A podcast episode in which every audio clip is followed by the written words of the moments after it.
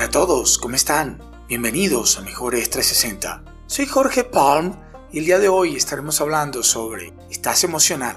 Es comprensible, pero irrelevante.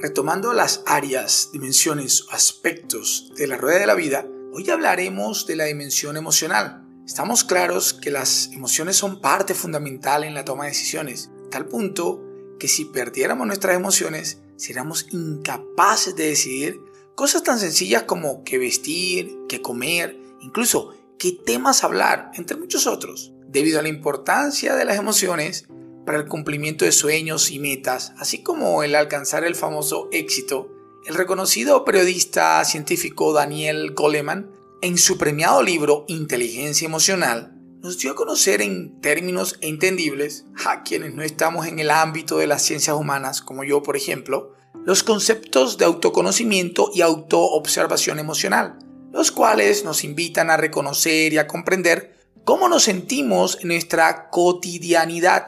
Esto obviamente nos ayuda a identificar reacciones, actitudes y comportamientos de manera consciente ante los distintos avatares que vivimos a diario.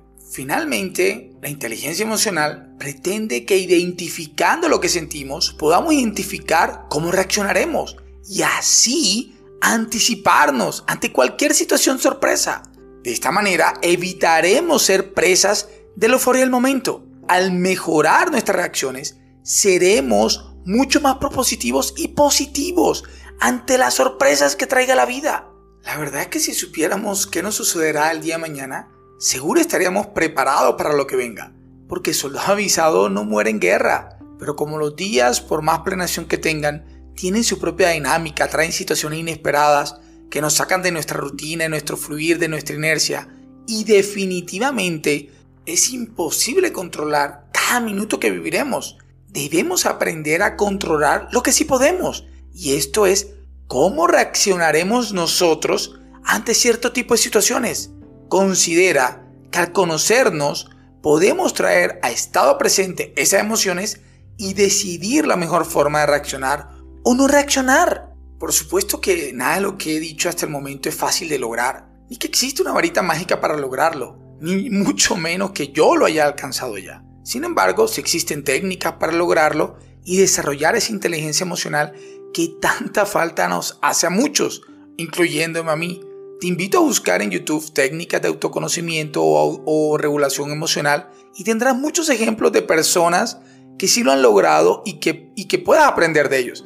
Sin embargo, en este episodio quiero llamar la atención a quienes como yo estamos en el proceso que aún no lo logramos, que cada día nos cuesta más y más saber cómo reaccionar o comportarnos ante esas situaciones inesperadas, a quienes creemos que la vida nos trae sorpresas a diario y varias veces al día, que quisiéramos, por el amor de Dios, un día plano, sencillo, sin tanto altos y bajos y sin tantas novedades, a quienes nos gana la euforia del momento y nuestras emociones hacen lo que les da la regalada gana con nosotros, por más en control que quisiéramos o que creemos estar, pero no hay forma de lograrlo. Y que más de una vez hemos estado a punto de mandar todo a la basura precisamente porque no gana el momento y las emociones. Bueno, si eres de esos que una noticia repentina o una llamada, un WhatsApp o un email, así sea con buenas noticias o de esas que no lo son tanto,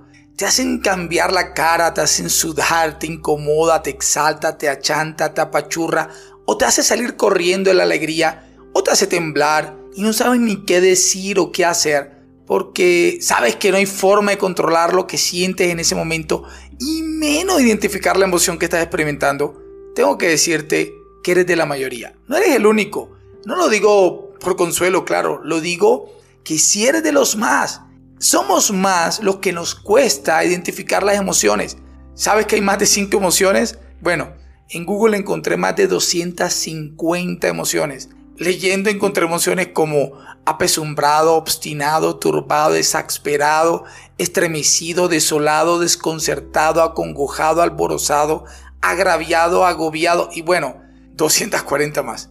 La, verdad es que máximo me he sentido frustrado, bienvenido al club, al club de los que no nos damos por vencido y tenemos la determinación de ser mejores. Y así que a continuación voy a compartir lo que de manera empírica vengo haciendo mientras que sigo en ese proceso del autoconocimiento y de la autorregulación emocional. Esto me ha servido para seguir en el camino y no devolverme. Y no te desanimes, o sea, si hoy no tienes inteligencia emocional, no te preocupes y vas a ver que puedes salir adelante y no bajes la guardia. Esto es para valiente, como siempre digo.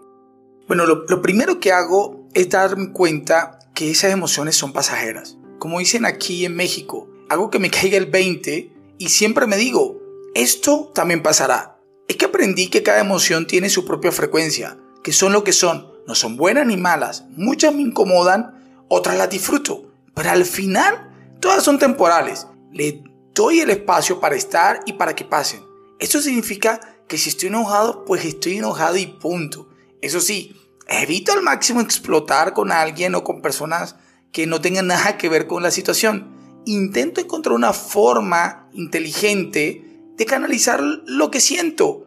Si estoy feliz, igual lo disfruto al máximo. Me río con todas las ganas, pero sabiendo que igual pasará. No me aferro al momento. Es, es ser sincero y honesto conmigo mismo. Mira, las cosas son como son. No hay nada que hacer. Por ejemplo, a mí me encantan los eventos de la UFC, esas peleas de artes marciales mixtas. Disfruto verlas en pantalla gigante. Aquí en la Ciudad de México hay un sport bar genial y voy con gente muy cercana y muy querida. La verdad lo disfruto mucho, pero sé que el evento dura máximo cuatro horas. Así que esas cuatro horas estoy gozándome, he concentrado y disfruto el evento. Cuando se acaba, listo, regreso a mi casa tranquilo y dispuesto a dormir. Porque ese momento de felicidad lo disfruté, lo entendí y se acabó. No lo doy más larga al asunto, no me aferro. Bueno, lo segundo que hago cuando estoy en situaciones así es imaginarme el peor escenario. Sea, pienso que es lo peor que me puede pasar. Sobre todo cuando me enfrento a situaciones inesperadas, algo que me saca de mi frecuencia, que me incomoda o que me enoja generalmente. Pienso en lo peor, la peor situación. Interiorizo y de alguna manera acepto lo peor que me pueda suceder. De esa manera le doy contexto y perspectiva a eso que siento. Mira, me pasó hace poco, estaba en la oficina de inmigración solicitando la renovación de la residencia mexicana para poder trabajar acá y después de esperar alrededor de una hora en una sala de espera, nos hacen pasar a una oficina ya donde nos tomaban las huellas y nos entregaban el documento. En esa nueva oficina que nos pasan estaba prohibido usar el celular. Obviamente somos latinos y todos los que estábamos allí estábamos usando el celular. Pero con tan buena suerte yo que el policía de inmigración solo se fijó en mí y me llama a mí. De los 50 que estábamos, me llamó a mí, me dice que porque estoy usando el celular y me saca a la oficina y me lleva a la oficina al principio me colocó de último en la fila y bueno, tuve que esperar mucho tiempo para que me volvieran a atender. El punto fue que iba a reaccionar con grosería, obviamente incómodo, o a reclamarle de porque era injusto. Sin embargo, pasó una fracción de segundo y dije, ¿qué es lo peor que me puede pasar en este momento? Y lo peor que me podía pasar era eso, que me sacaran de la oficina esta y me pusieran en la otra y me dejaran de último en la fila. Efectivamente, eh, me, sacan, me ponen en la otra sala. En esa sala sí podía usar el celular, así que lo usé, eh, cerré el tema de la oficina que tenía y listo, esperé una hora y bueno, me volvieron a, a llamar, me pusieron la huella, me entregaron el documento y no pasó mayores. Si hubiera reaccionado con alguna grosería, hubiera reaccionado de alguna manera irrespetuosa, seguramente me hubiera ido peor. Entonces, lo que intento decirles es, en ese segundo, imagínate el peor escenario, acéptalo, dale perspectiva y dale contexto y verás cómo fluirá diferente y eso te ayudará a darle relevancia a lo que es valioso. Y tu energía se enfocará en eso que suma y multiplica y no en lo que te resta o lo que, o lo que es tóxico. Bueno, tercero y último, por más emocional, sensible y delicado que estés, debes mantener el enfoque en eso que mueve tu mundo, eso que te hace que te levantes todos los benditos días eso que acelera tu corazón, eso que siempre soñaste, deseaste, anhelaste, eso que hace que seas quien eres o en eso en quien te quieres convertir.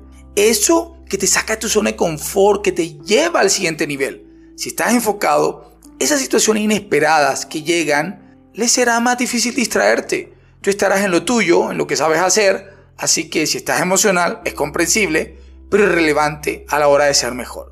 Hace poco perdí una amistad, alguien muy estimado. Créanme que me costó eh, saber que ya no podía contar con esa persona. La verdad es que eso me puso triste, incómodo, molesto. Eh, aún todavía no identifico cuál es la emoción perfecta o ideal para eso.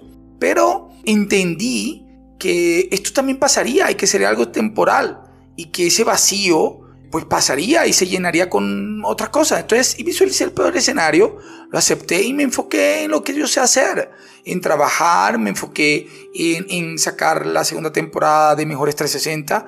Y no es que lo haya superado del todo, pero he podido seguir adelante con mi camino, con mi vida, porque entiendo que, como digo siempre, el ser mejor es parte de mi día a día, es parte de mi ADN.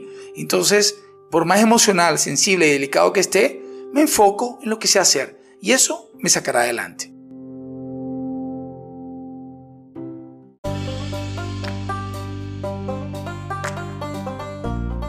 Como todos sabemos, no hay reflexión sin compromiso ni reflexión sin declaración.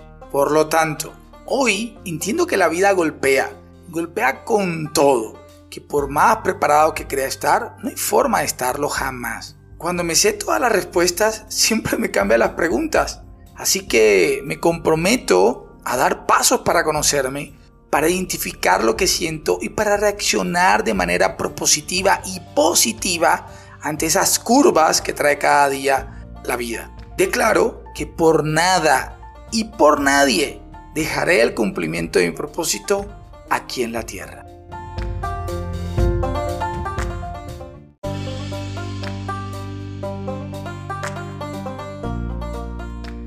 Gracias a todos por haber escuchado el episodio de hoy. Esto es Mejores 360. Yo soy Jorge Palm. Hasta una próxima oportunidad.